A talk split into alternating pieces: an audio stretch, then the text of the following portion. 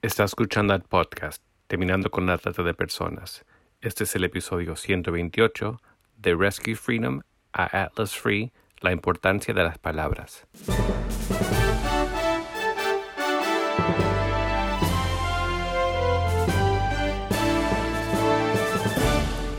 Bienvenido al podcast Terminando con la Trata de Personas. Mi nombre es Gilbert Contreras.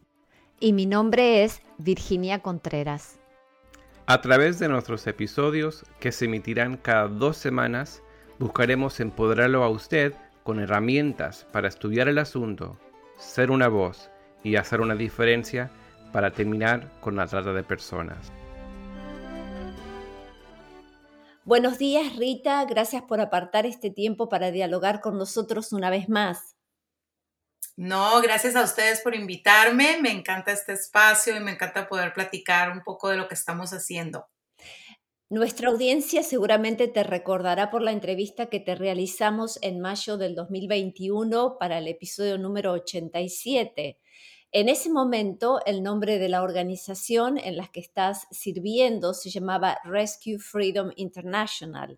Y queremos saber por qué el cambio de nombre a Atlas Free. Ay, pues muy buena pregunta y gracias por hacerla. Fíjate que es algo que empezamos a platicar ya desde hace mucho tiempo y a planear con mucha intencionalidad. Ah, primero porque estábamos a punto de cumplir 10 años de existencia, sentíamos que estábamos entrando a una nueva etapa de la organización y tuvimos bastante tiempo para reflexionar en cuál era la visión que Dios tenía para nuestra organización para el futuro. Ah, acabábamos de atravesar un tiempo de pandemia, como todo el mundo sabe, de eh, tener que ser muy flexibles en actuar para seguir sirviendo a las comunidades en las que servimos en, en el mundo a, las organizaciones. gracias a Dios tuvimos la oportunidad de entrar muy rápido a financiar proyectos que estaban atacando los, los resultados de, la pandemia en el trabajo que se estaba haciendo en campo. Y a través de todo, de, esa reactividad, de actuar rápido, de sentarnos a reflexionar sobre el futuro de la organización y qué más podíamos hacer por las organizaciones. entramos en este diálogo si realmente el nombre que teníamos representaba en su totalidad el trabajo que estábamos haciendo.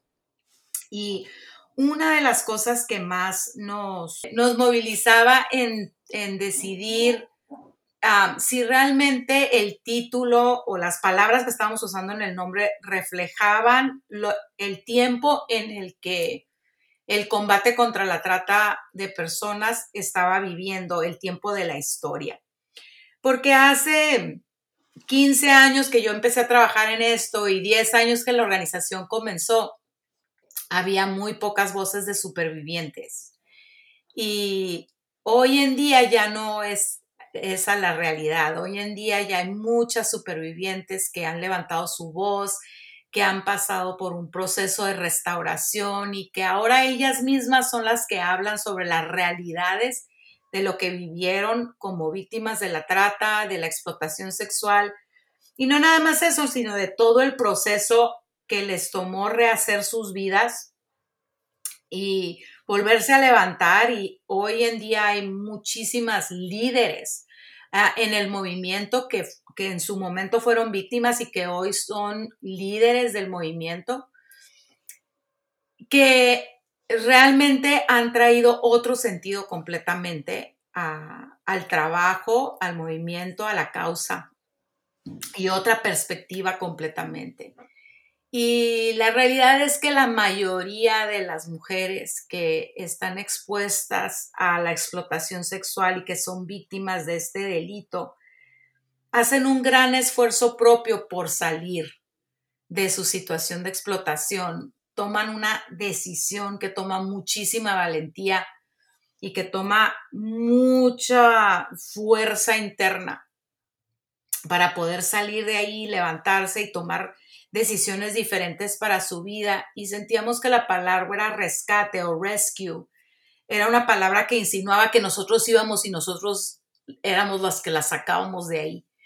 Y en realidad no podemos decir que no hay rescates, sí hay rescates alrededor del mundo, claro que sí, hay espacios en donde todavía hay que ir, sobre todo cuando estamos hablando de menores. Pero eh, la realidad es que la mayoría de estas mujeres eh, han hecho un esfuerzo personal, una decisión personal y un trabajo personal por salir, que el nombre Rescue no les, da no les daba el crédito. Y tenemos muchas mujeres líderes eh, de nuestra organización que en algún momento fueron víctimas y que hoy, hoy son líderes supervivientes que había que honrar con el nombre. Esa fue una de las razones. Y la otra es que sentíamos que la palabra internacional no hablaba realmente al movimiento global que estamos queriendo liderar y sentíamos que ya era tiempo de cambiar el nombre y bueno, después de un año de estar platicando, analizando, viendo, planeando, soñando, ah, decidimos que el nombre Atlas Free eh, realmente hablaba mucho mejor de quiénes somos, una organización mucho más madura, mucho más conocedora del, ámbito global sobre la trata de personas y lo que se tiene que hacer para erradicarla. Atlas habla, habla de un mapa, habla de una guía, habla de, dónde puedes encontrar tu camino. y free, pues habla de la libertad, que, que una persona que sigue la guía y que toma las decisiones que necesita tomar y que tiene el apoyo y el soporte que debe de tener de la comunidad, eh, puede salir adelante y que no tiene que ser víctima el resto de su vida. A mí me pareció muy, pero muy importante e interesante cuando escuché al presidente Jeremy Vallerand hablar precisamente de la importancia de ya no utilizar esta palabra rescue, rescate y empezar a dejar esta agenda de superhéroe, porque es lo que hemos visto, ¿verdad? Por mucho tiempo. Tal vez en las películas o como se ha comunicado en algunas películas que hemos visto, y me parece tan importante lo que están haciendo porque las palabras tienen tanto peso que moviliza también a una perspectiva en la sociedad. Y realmente, como estás diciendo, muchas de estas víctimas, realmente el, el rescate real es cierto y es importante, pero hay todo, el rescate sería el primer paso, hay todo un camino para llegar de víctima a sobreviviente. Sí, absolutamente. De acuerdo, Virginia, que este, nuestro presidente Jeremy, bien lo dices, ah, se enfocó mucho en esto cuando estábamos tomando la decisión de cambiar el nombre, porque pareciera una cosa sencilla cambiar el nombre de una organización, pero no es así, es un, proceso bastante complicado y también que, que pone eh, eh, en bastante situación vulnerable la organización porque pues te cambias de nombre y ya nadie sabe quién eres, ¿no? Y, hay que más o menos volver a, comenzar a por lo menos a, a posicionar el nombre. Pero era tan importante para nosotros reconocer que el proceso de sanidad, el proceso de restauración, el proceso de crear Eh, espacios en donde las supervivientes tienen voz y están liderando el movimiento, no es una cosa que sucede de un día para otro. Y si nos enfocamos solamente en el rescate, estamos realmente ah, haciéndole o, no le estamos dando la importancia que tiene el proceso completo. Y, y que nosotros en comunidad, la comunidad debemos de reconocer que tenemos mucho que ver y tenemos también mucho que aportar al proceso. Eh, abrir nuestros corazones a las posibilidades, estar comprometidos con la causa, el asegurar que, estamos protegiendo a, nuestros niños y adolescentes de los predadores que están allá afuera. O sea, tantas cosas que, que realmente involucra este trabajo, ¿no? Y me parece que has eh, mencionado la palabra proceso y como, así como hay un proceso que se, un camino que se, que se tiene que dar para que una persona de víctima pase a sobreviviente, me parece que el nombre y el cambio de nombre que es muy valiente por todas las connotaciones que tiene, para una organización de alguna manera volver a ser conocida por este nuevo nombre, pero habla también de un proceso que pasamos los abolicionistas, porque también nosotros vamos cambiando, también nosotros vamos madurando y entendiendo más este, cómo eh, eh, la importancia de un trabajo cooperativo y colaborativo. Ahora, para presentar a nuestra audiencia que tal vez te escucha y nos escucha por primera vez hablar de, de Atlas Free, ¿podrías explicar bien cuál es la declaración de misión y también me gustaría que pudieras explicar un poco cómo se puede trabajar con ustedes, dónde están ubicados. Claro que sí, Virginia. Mira, Atlas Free está registrada oficialmente en el estado de Washington, al noroeste de Estados Unidos, en una pequeña ciudad que se llama Kirkland. Ahí están nuestras oficinas. Pero nosotros trabajamos en 25 países globalmente apoyando a 42 organizaciones lideradas por diferentes tipos de personas y dedicadas a diferentes partes del proceso. Algunas se dedican a la parte de la prevención, otras a la parte de la política pública, otras a la atención y cuidado de la víctima, otras a la educación y al empoderamiento y la preparación para la vida real para las supervivientes, campañas de concienciación, capacitación para legisladores, policías, comunidad en general, o sea, todas, todas las, las partes necesarias para poder combatir este delito.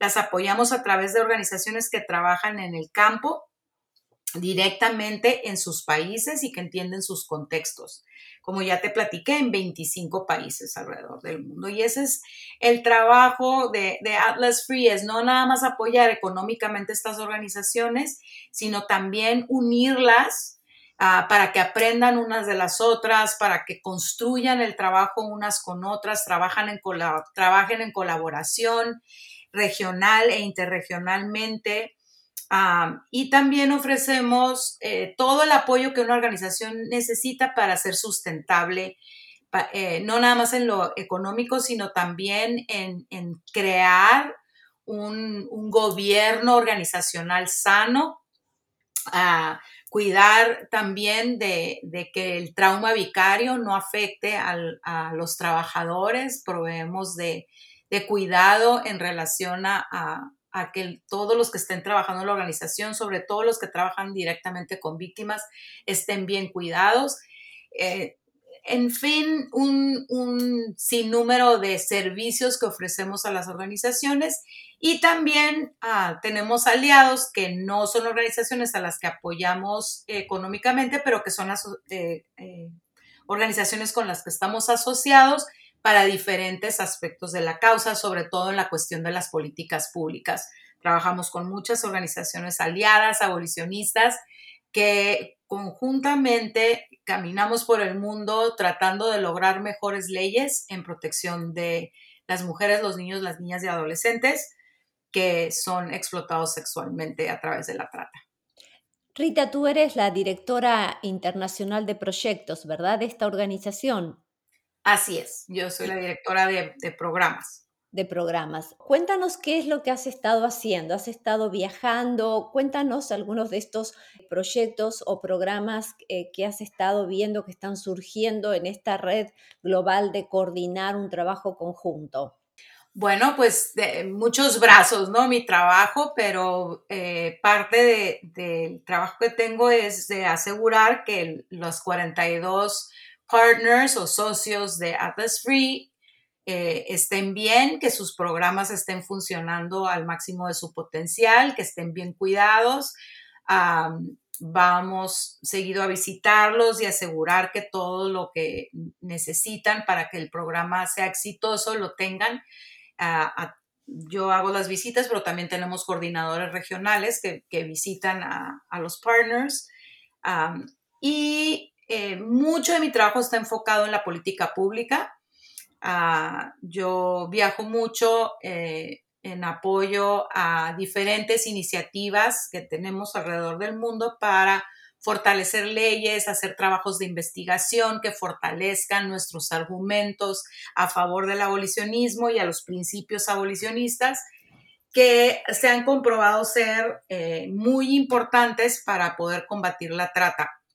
Nuestra misión en Atlas Free, como bien me preguntabas, es, en inglés decimos resource, uh, to accelerate and resource the fight against sex trafficking and exploitation. Y en español, eso quiere decir que en Atlas Free estamos dedicados a acelerar el movimiento en contra de la trata de personas, pero también de proveer recursos para que el movimiento se fortalezca y crezca y, dé los resultados que estamos buscando. Entonces, mucho de mi trabajo eh, se, se, enfoca en asegurar que en los diferentes países en donde trabajamos, las leyes estén lo suficientemente fuertes para combatir la explotación sexual y también la aplicación de las leyes en donde ya existen. Entonces trabajamos con diferentes grupos políticos, trabajamos con grupos comunitarios, eh, entrenando, capacitando legisladores, asegurando que tienen toda la información necesaria para tomar buenas decisiones en relación a la política pública eh, de nuestro tema. Rita, ¿cuál sería la forma de conectarse con ustedes? Tenemos una audiencia muy amplia y entonces como sabemos que ha habido un cambio de nombre en la organización, queremos también poner al pie de este podcast, de esta entrevista, recursos para que puedan tener acceso a ustedes. Ay, pues muchas gracias Virginia. Pues lo más fácil es nuestra página web, atlasfree.org y todas nuestras redes sociales arroba Atlas Free, lo pueden encontrar en Instagram, en Facebook ah, y la página web, por ahí nos pueden encontrar y ahí están también nuestros correos electrónicos y toda la información que necesiten para poder acercarse con nosotros para cualquier pregunta que tengan sobre el trabajo, sobre el trabajo que estamos haciendo en los países en donde ustedes se encuentran y con muchísimo gusto podemos ayudarles a contestar todas sus preguntas. En esta segunda parte de la entrevista quisiera que hagas un poco mención acerca de esta solicitud de apoyo internacional a la aprobación del proyecto de ley abolicionista de la prostitución que sabemos que se está tramitando en España. ¿Por qué es tan importante? Bueno, número uno, España es el único país en Europa Occidental en donde no existe una ley de trata en sí. ¿No? Hay códigos penales y cosas así que lo controlan, pero no existe una ley de trata. Y bueno, ya la presión internacional por la que eh, España debe tomar acción para legislar ah, en contra de la trata de personas en su país. Pero el enfoque que nosotros eh, buscamos es un enfoque que realmente traiga protección a las mujeres en cuestión de uh, de la, trata sexual, porque la, trata sexual o la explotación sexual a través de la prostitución y muchos otros tipos de explotación sexual, estamos hablando de no solamente en, burdeles o en prostíbulos, estamos hablando ah, también de pornografía y otros tipos de explotación sexual eh, ha crecido exponencialmente en España por algo que llamamos la tercera, locativa, que es que se le permite a cualquier persona rentar un piso, un apartamento para tener un burdel sin ninguna regulación ah, o reglamento relacionado a ello, por lo que han aparecido burdeles por todos lados. Otra cosa que ha influenciado mucho en que haya crecido o aumentado el número de víctimas en España es que en 2016 pasó una ley abolicionista en Francia donde se prohíbe la compra de actos sexuales eh, y entonces los compradores de sexo pues comenzaron a, ir al país vecino, ¿no? A, hacer lo que en su país ya no pueden hacer, eh, como sucede en todas las fronteras cuando las leyes no son, no son gemelas, ¿no? Cuando no hay un apoyo internacional, eh, un país permite una cosa que el país vecino no. Y esto es lo que está pasando entre Francia y España, eh, por lo que hoy España tiene el primer lugar en toda Europa para cuestión de la trata sexual o la explotación sexual, la compra de actos sexuales, y el tercer lugar en el mundo entonces el problema es bastante grande y a la hora que empezaron los debates para ver qué tipo de ley se iba a presentar al Parlamento español, eh, nuestra posición abolicionista, le llamamos abolicionista, que es de principios abolicionistas, es lo que se ha comprobado de manera internacional funcionar para contrarrestar eh, esta situación de tantas miles de mujeres que están siendo explotadas en España, muchísimas de ellas, un porcentaje altísimo ah, de ellas migrantes de Latinoamérica, de África, sobre todo, hacia eh, España, que realmente las transportan, las llevan para allá, las engañan con todo tipo de engaños de una mejor vida, de un trabajo, etcétera, etcétera, en donde las, las transportan hacia España o las convencen que se vayan hacia España para eh, acabar siendo explotadas sexualmente en, diferentes eh, áreas de la industria del sexo en el país. los principios abolicionistas básicamente son estos, que no se criminalice a las mujeres que están siendo vendidas como mercancía, que se criminalice realmente a aquellos que las están explotando, que son eh, los proxenetas y los tratantes y los dueños de estos establecimientos y que se criminalice también al perpetuador que es el comprador de sexo, que es el menos visible en todo este proceso, es del que menos se habla.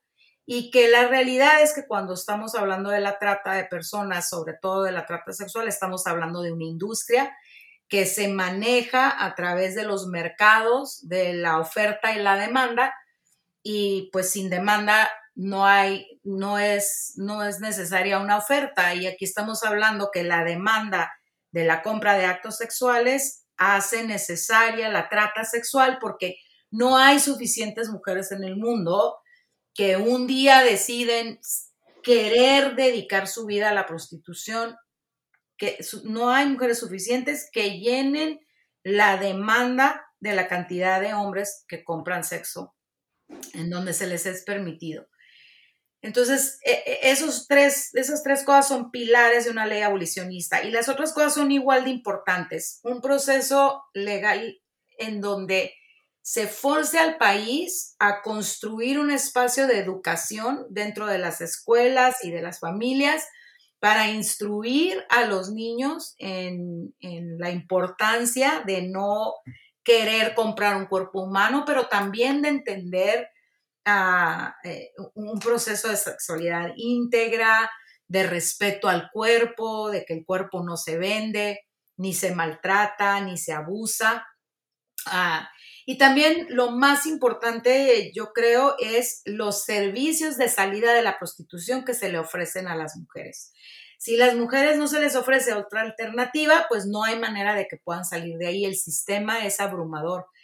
Y para poder lograr este proceso del que hablábamos al principio de la entrevista, es necesario que el Estado se comprometa a ofrecer servicios de atención al trauma, de atención psicológica, pero no nada más eso, sino de ofrecer una educación íntegra de las mujeres, una formación vocacional, otras oportunidades de trabajo, atención médica, muchas cosas. Las mujeres que han sido explotadas en la industria sexual son mujeres que necesitan mucho apoyo para salir adelante en cuestión de atención al trauma. Los estudios de investigación nos dicen que las mujeres que son explotadas en la prostitución sufren el mismo grado o mayor de estrés postraumático que los veteranos de las guerras, de las grandes guerras, eh, por el nivel de violencia que viven.